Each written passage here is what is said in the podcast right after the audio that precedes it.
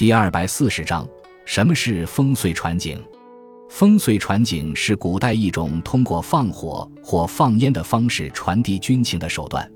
白天放烟叫烽，夜间举火叫燧。烽燧传景的办法早在西周时期就已经存在。春秋战国时期，各诸侯国为防止外国入侵，纷纷修建长城。尤其是秦将各国长城连接起来后，烽燧与长城便联系在一起，并开始被称为烽火台，成了历代常设的军事防御组织，用以防范北方的游牧民族。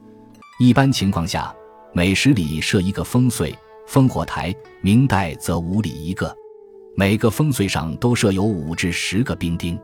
遇到敌人进犯，便要点火或放烟，将消息传递给隔壁的烽燧。这样依次传递，很快便可抵达军事中枢。一些朝代烽火种类、释放程序、释放方法、密号等方面都有严格明确的规定，甚至传报得一克敌者准其功，违者处以军法。历代之中，严防匈奴人的汉代和防范蒙古人的明代对烽燧制度最为重视。